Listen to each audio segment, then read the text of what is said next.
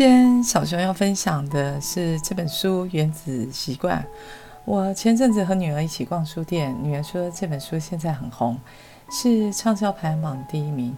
不过我女儿看见书名，她的直觉就认为这本书应该是比较适合读理工的男生。在一个因缘机会下，我一位好朋友送我这本书，于是我开始阅读。作者他是一位记者，曾经得过普利兹新闻奖。他也是一位作家，也是一位演讲者。他的网站每个月都有数百万人造访。他擅长把习惯建立，并且应用在生活以及工作上，而且发挥很大效能。所以他写了这本书。就像书的封面所说的，细微的改变可以带来巨大的成就。我截取几个我自己读完比较有深刻感触的章节和大家分享。这本书先提到习惯要如何形成。作者他以心理学的方法分为四个步骤，嗯，这四个步骤是所有习惯形成的骨干，也是这本书的重点。习惯在形成的时候呢，大脑每一次都会经历这四个步骤，这是心理学家有研究依据的。四个步骤按照顺序是提示、渴望、回应跟奖赏。我刚读到这四个步骤，很难把它们联想在一起。但是作者提出很多比喻，我慢慢可以了解。让我来举例给大家听。第一个步骤是提示，用比较简单的方法去解释。例如，读书是为了要充实自我，努力工作是为了要求得升迁，结婚是为了要传宗接代，运动是为了要维持身体健康。当然，我的这些解释比较肤浅。这些提示背后其实还有更深层的意义。第二个步骤是渴望，也是所有习惯背后的动力。渴望就是你的习惯建立的动机或是欲望。少了某种动机或欲望，你就没有行动理由。有时候，渴望一个习惯的建立，重点并不是在于习惯本身，而是习惯带来的状态。例如，我渴望听音乐，这时候要享受听音乐过程中所带来放松的感觉。例如，你渴望运动。嗯，这时候你是去享受运动过程流汗所带来舒压的感受。第三个步骤是回应，回应就是你确实执行的状况。回应会不会发生，完全取决于你会受到多少刺激，以及你做这件事的时候行为连结的阻力有多大。简单的去说，就是说。你今天，如果你做了某些行为，让你觉得很累、很疲劳的时候，已经超过你连能力所及，而且没有任何回馈的时候，当然你就不会再去做了。例如，我今天跳绳跳了一百下，已经跳超出我能力负荷，明天我还会再跳吗？应该是不会。有些人他甚至放弃，改做别的比较轻松的运动，因为得到的心理回馈会比较大。第四个步骤是奖赏。这里所说的奖赏，就是我们在执行习惯之后得到的好处。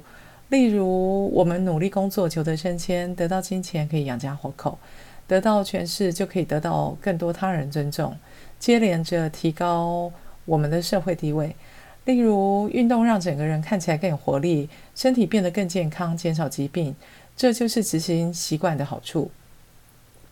这四个阶段缺一不可，它变成是一种循环。有用的行为就会被强化，没用的行为就会慢慢被消失。那习惯当然也分为好习惯跟坏习惯。嗯，我觉得要给你一个好习惯一个存在理由。例如，我为什么想要运动？因为我想要看起来比实际年龄年轻，或者是我想身体健康，减少去医院看病的几率，或是我想穿很多很漂亮的衣服。如果我太胖，可能都塞不下去。或是我想活久一点，可以看着我的孩子成家立业，我可以抱孙子，快乐地过着我的晚年生活，就是要为着你的理那个习惯建立一个可以长期存在的理由，然后一直去找其他理由去强化它，这样就可以持续下去，它就可以成为一种长期的习惯。那坏习惯呢？例如明知道抽烟会增加罹患肺癌的风险，为什么还是会有人要抽烟呢？想想看，抽烟得到的心理满足是立即的，但后果是延迟的，也就是几年后才会发生。呃，例如大吃大喝，吃东西没有节制，当下口腹之欲得到满足，但日积月累，胆固醇、糖尿病、脂肪肝都慢慢而来。所以书里面有句话一针见血，他说：“好习惯的代价在当下，坏习惯的代价是在以后才会发生。”另外，书里面也提到身份认同转变，这是什么意思呢？就好比说，你如果每天都花一个小时锻炼身体，那无形中你就把一个运动的人这个身份认同具体化了。另外，我再举一个例子，你每天都利用半个小时念书，无形中你也你也把这个我喜欢阅读这个身份认同具体化了。当然，习惯并非影响身份认同的唯一因素，但生活中每个经验都会影响。你想要成为怎么样一个人？例如，我不可能画一幅画就觉得我是画家，我也不可能打一次网球我就自认为自己是网球选手。所有的改变都是渐进式的，一天只要一点点。书中也提到，习惯就是重复次数多到足以自动化行为。例如，你每天下午四点半就会跑步运动，大脑思考程序已经成为一种自动化，这时候你就会排除杂物，起身运动。我再打个比方，如果我每天预定自己要五点起床，这时候可能四点五十分，我的大脑就已经清醒，准备叫我起床了。另外，书里面也提到，我们和最亲近的家人和朋友，也是我们习惯的形成的来源之一。那所以，家人和朋友把剧本传给我们，我们照着演出。例如，该不该结婚？该何时结婚？该生几个小孩？这是一种隐形的社会规范。书里面还提到，一般来说，跟某人越亲近，越可能模仿对方的某种习惯。有一个有趣的研究是这样说的：他持续追踪一万两千年，长达三十二年。如果发现一个人身边有一个朋友变胖，那那个人变胖的几率会提高百分之五十七。另一项研究也发现，夫妻或情侣间，如果某一方变瘦，另外一方也会有三分之一的几率会变瘦。家人和朋友提供某种无形的同侪压力，把我们往他们的方向拉过去。以我自己跑步例子来说，我记得我刚接触跑步时，为了要维持这种习惯，我在前一天就把跑步的衣服换好，而且穿好，鞋子和帽子就放在门口，让习惯显而易见。然后我带了心率手表，对每天记录习惯，把自己跑步的状态记录下来。作者也在书里面也写，每天如果都进步百分之一，一年后就会进步三十七倍。这和居家成塔、集腋成球的成语意思是一样的。但是如果从现在开始，你放弃了一种本来持续的习惯，每天都会退步百分之一哦。书的最后提到习惯改变，例如我现在五十岁，我的医生告诉我我不适合剧烈的马拉松长跑，那我当然就可以用快走或慢跑来代替。例如。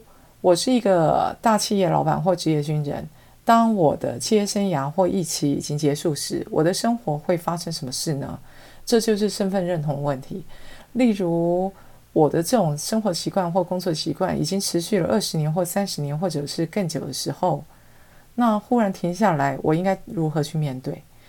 书上有提到说，不要用单一信念来定义自己。如果是这样，就无法适应生命的挑战。因为人生本来就是不停地在变动。当我认定了某种习惯，或者认定了某一种身份，就不能再去做修改了吗？当然不是的。那建立习惯要从四个步骤开始做起，就是我上面说的四个习惯。而改变习惯要从心态改变开始做起。重点就是我要想要成为怎么样的一个人，而不是直接看到那个习惯给我的成果。这本书列举了非常多非常多的方法。一个好的习惯可以影响一个人的一辈子，因为人生是一连串的选择。当你选定之后，如果持续下去，让你能延续一种好的习惯一辈子的话，嗯，我觉得这也是蛮好一种一种想一种观念。那但是要不要做，还是在于自己。那这个是我对《原子习惯》这本书的心得，那和大家分享哦。